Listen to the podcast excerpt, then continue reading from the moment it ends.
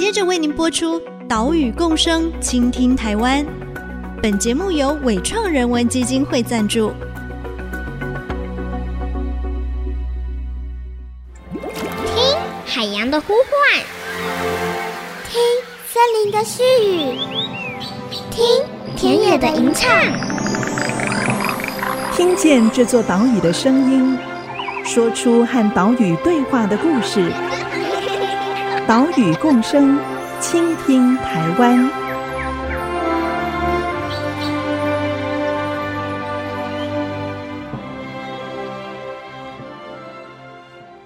其实阿古斯蒂是一个很疗愈的地方哦，它这边每一个面向的，从北极、西堤、南极，整个面向都不一样，所以我们就说北提湿地像夏威夷，西提湿地像雪梨，南提湿地像奥地利。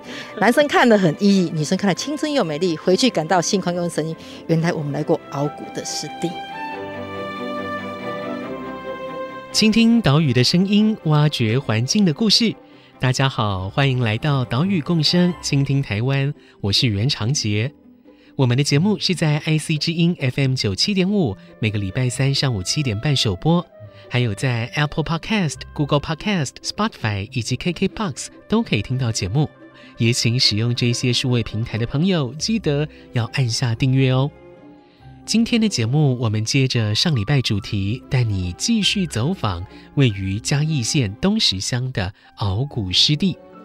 刚刚我们听到的就是鳌鼓湿地解说团队执行长蔡淑丽，他分享鳌鼓湿地的顺口溜，来形容鳌鼓湿地北侧、西侧、南侧不一样的地景。鳌鼓湿地很特别的地方，就是因为啊，整个湿地是被堤防包围的关系，所以虽然靠海，但是啊，是一个不赶潮的湿地。夏天如果有梅雨、台风。水位升高了，水质就变淡。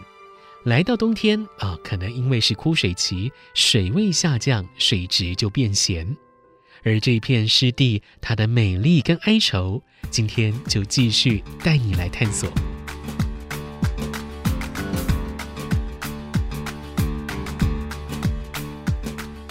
那我们要跟大家说明的就是说，这个地方其实是它的景不输国外，啊，这边拍照没有技术性。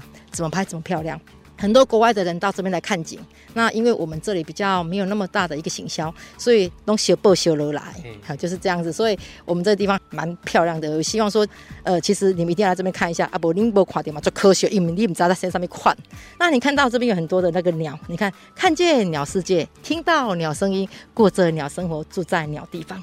我们住的地方是一个鸟比人多的地方，所以这是我们的顺口溜。那还有一个是。我们为什么要叫它疗愈？你知道吗？你看这个景色里面有水泽、有草泽、有沙洲鸟、有森林啊。我们就是说，水滴草滴大树啦，水面清幽清清行，心情好歹这怎么样？看到拢有好心情。就是跟大家说明说，其实鳌鼓湿地怎么看怎么漂亮，你就知道说看了之后心情怎么不好都会变好，所以是很疗愈的地方。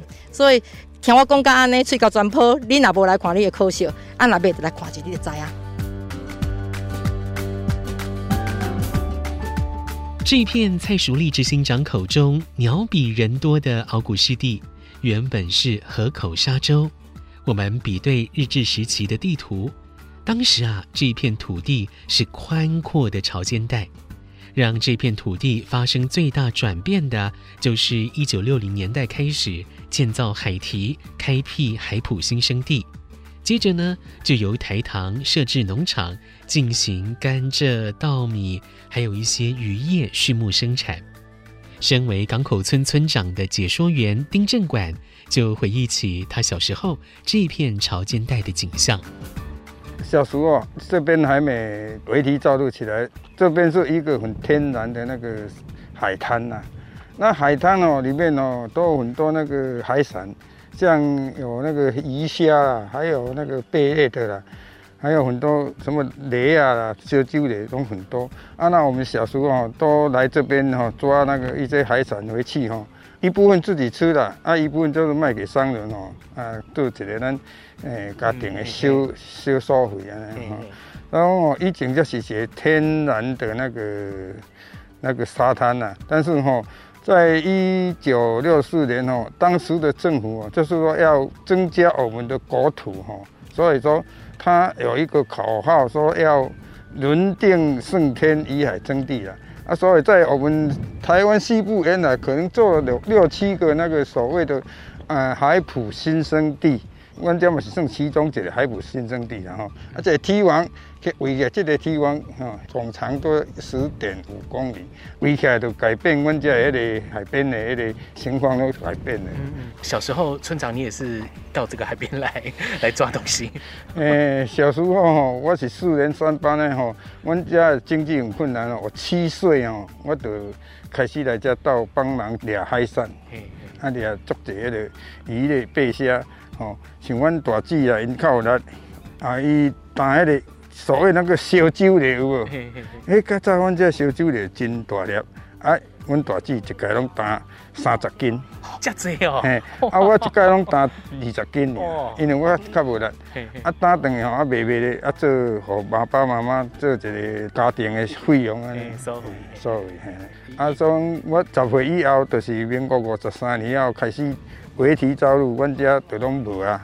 围堤起来，啊，遮就海水袂当来嘛。啊，本来阮遮这海海滩哦，是一天两次潮汐嘛，吼。啊，退潮的时候，我们就来这抓海产。啊，那涨潮，我们就回去休息，吼。就迄阵啊，就无啊。哦，所以讲，迄阵啊，阮心内反正有一点点啊不平衡啦。政府为了要增加国土，吼，把我们的那个生计都改掉了，都拢拢砍掉的。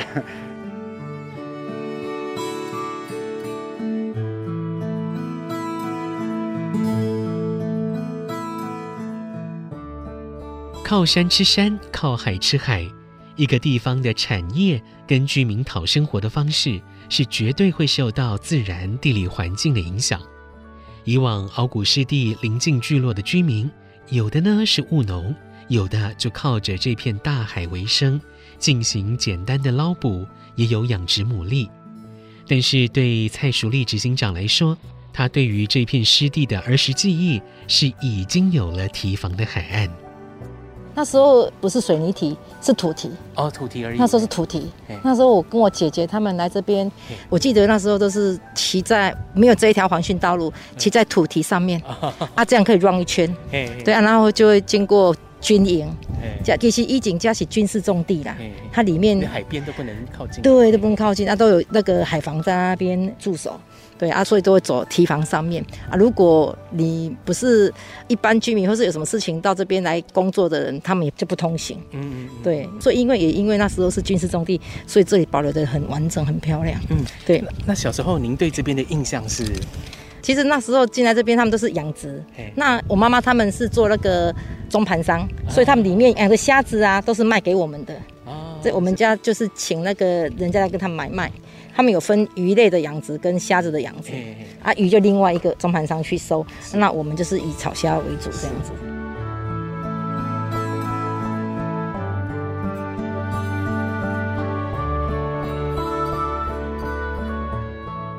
以往的沧海变成桑田，如今桑田又重新回到桑海。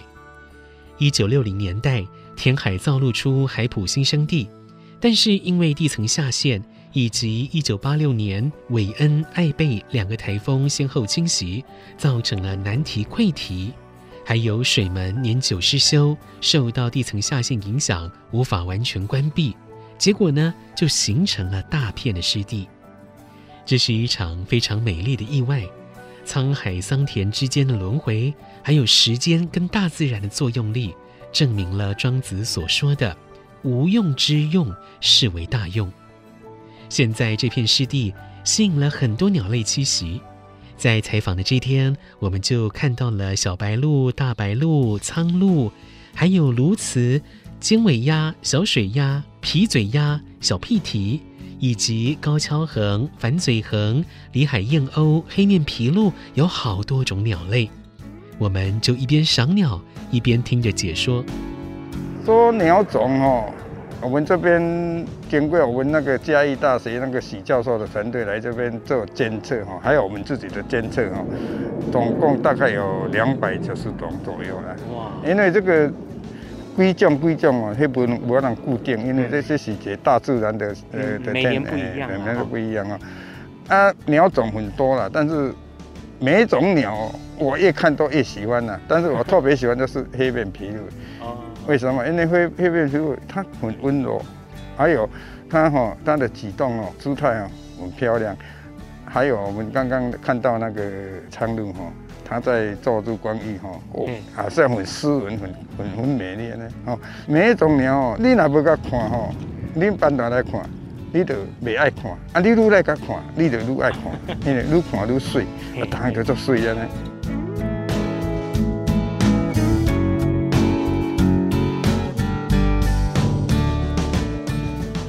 除了敖古湿地的明星鸟种黑面琵鹭之外，今年还有许多鸟友特别是要来看一只美丽的鸟儿，啊，是一只白变白化的鸬鹚。原本鸬鹚它的全身啊，羽毛是黑漆漆的。但是白变鸬鹚，它的全身都是白色啊，有部分的羽毛带着一点橙黄色，看起来是美丽又高雅。不过呢，也提醒大家，来赏鸟的时候，哎，请不要高声喧哗哦，免得吓到了现场的鸟。赏鸟呢，也要保持距离，不要造成它们紧迫。还有白变鸬鹚，它也会换栖息的地方，你想要看到它，也真的是要碰碰运气了。在下一段节目，我们继续带你关心鳌鼓湿地面临的栖地问题，并且探索解决之道。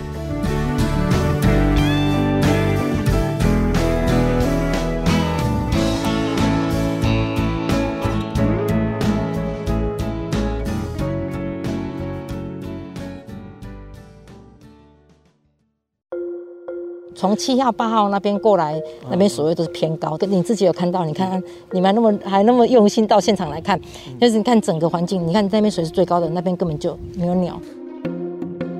IC 之音 FM 九七点五，欢迎回来，岛屿共生，倾听台湾，我是袁长杰。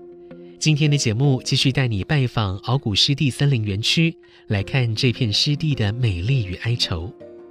刚刚我们听到的就是鳌骨湿地解说团队执行长蔡淑丽，他说到了七号、八号赏鸟亭附近的湿地，因为水位比较深，所以栖息的鸟类不多。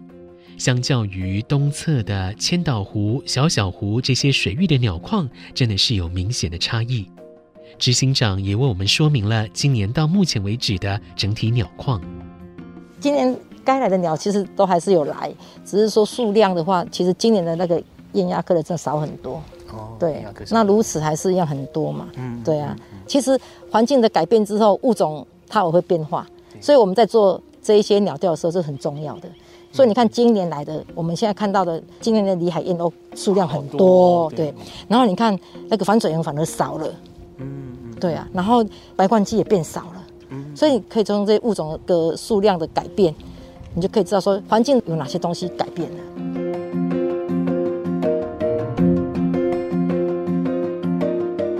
鸟况起起落落，可能跟许多原因都有关系，不管是气候变迁，还是整个候鸟迁徙线上其他亚洲国家的栖地状况等等啊，都有影响。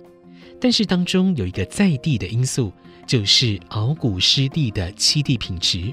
面临到水源流动性差、水质优氧化以及水位偏高的问题，解说员丁正管村长还有蔡淑丽执行长都提出了他们的观察。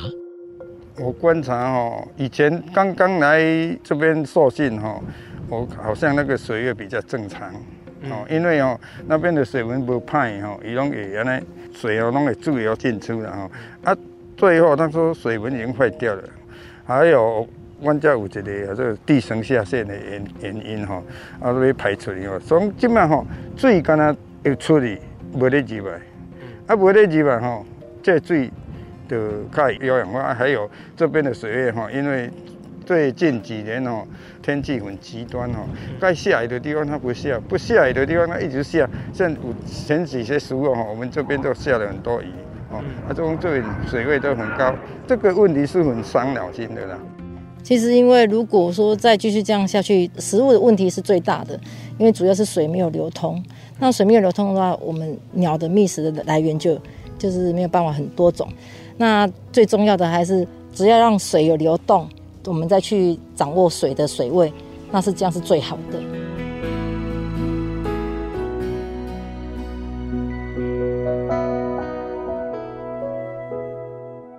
鳌鼓湿地的七地隐忧都是跟水有关系。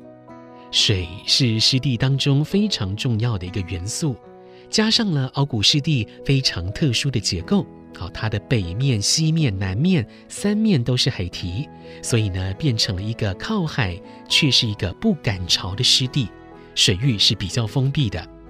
我们也拿着这个问题来请教农委会林务局嘉义林管处的郑君腾秘书，究竟鳌鼓湿地的水源有哪一些呢？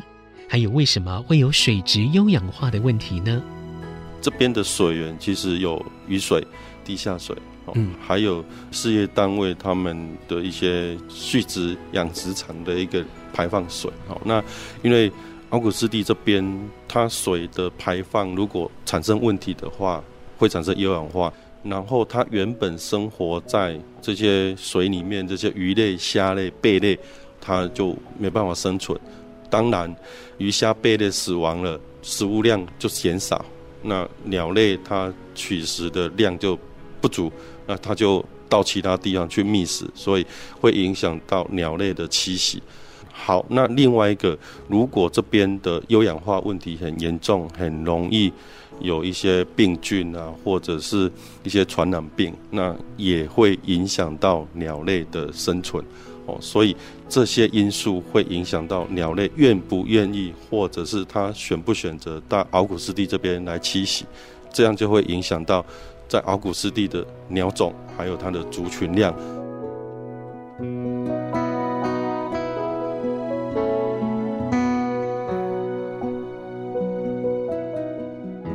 因为地层下陷，加上了三面海堤。现在鳌鼓湿地内部的水跟海水的交换是处于只出不进的情况，加上了有台糖畜牧的排放水，今年累月下来，让水质优氧化。当然，首当其冲的就是栖息在湿地水域的生物了，啊，会因此造成生物多样性的降低。这么一来，对于候鸟来讲，它的食物资源可能就会逐渐消失。至于鳌骨湿地水位偏高的问题，它的成因又是什么呢？水位增高，它的因素有好几个哦，例如说它的地层下陷，那相对的它的水位变高。再来一个就是，呃，因为鳌骨湿地这边有海堤，嗯、那海堤外的海水，它的水平面如果比较高，那变成湿地的水没办法排出去，哦，那这样的话变成水位会有落差。哦，那再来一个就是。排放水如果多的话，也会让这边的水位提高。哦，那其实它的影响因素是综合性的、多元的一个影响。那它水位高的话，其实会影响一些呃不同鸟类的一个栖息。它没有办法适应水位高的这些鸟类，它就离开了，就没有办法来鳌鼓湿地。哦，所以所谓的高低会影响到鸟类它选择栖息的环境因素。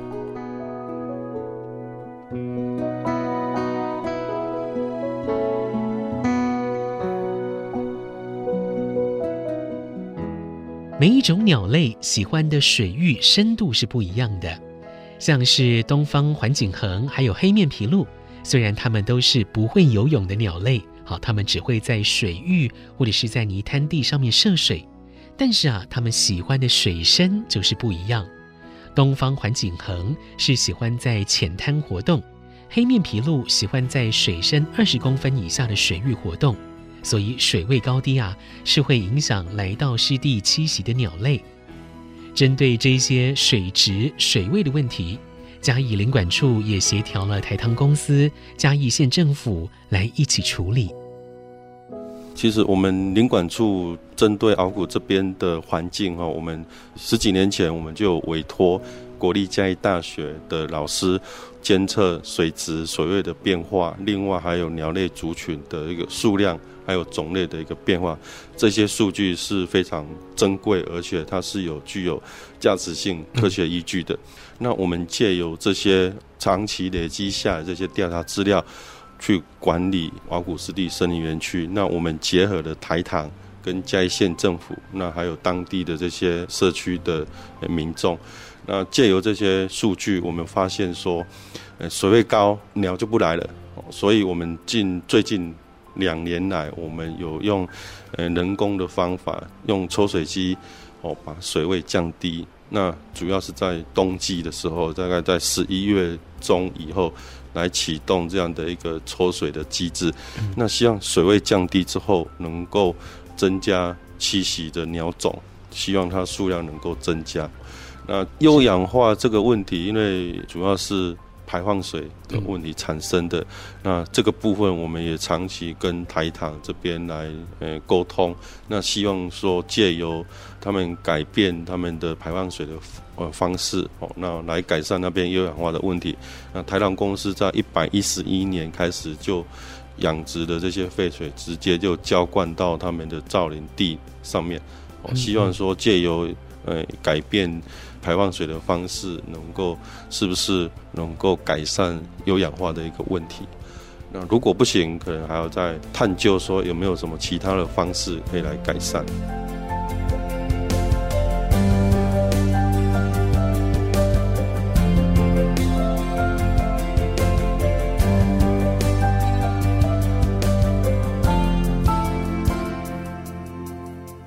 如果森林是地球的肺，湿地就是地球的肾，但是鳌鼓湿地因为环境的因素，造成这一颗肾代谢功能不好。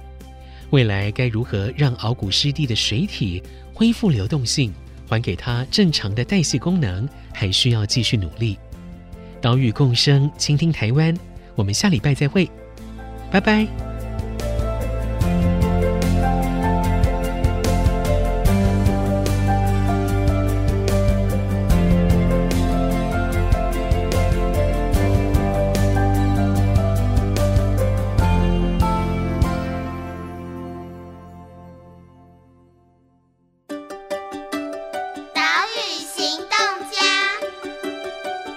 是那个鳌鼓湿地端解说的执行长蔡淑丽哦，我要呼吁大家，如果有养狗的好朋友们，一定要把狗养好，记得要把它绑着，不要去咬到别人啊，要把它照顾好以外呢，一定要把它养到终老，因为我们发现我们的园区里面有很多的野狗都是被遗弃的，对啊，所以爱它一定要把它养到它终老。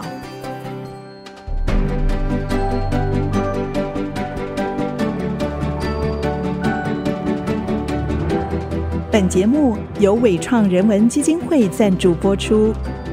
伟创人文基金会秉持永续的经营承诺，邀请您一同为这片土地发声，促进人与自然的平衡与和谐。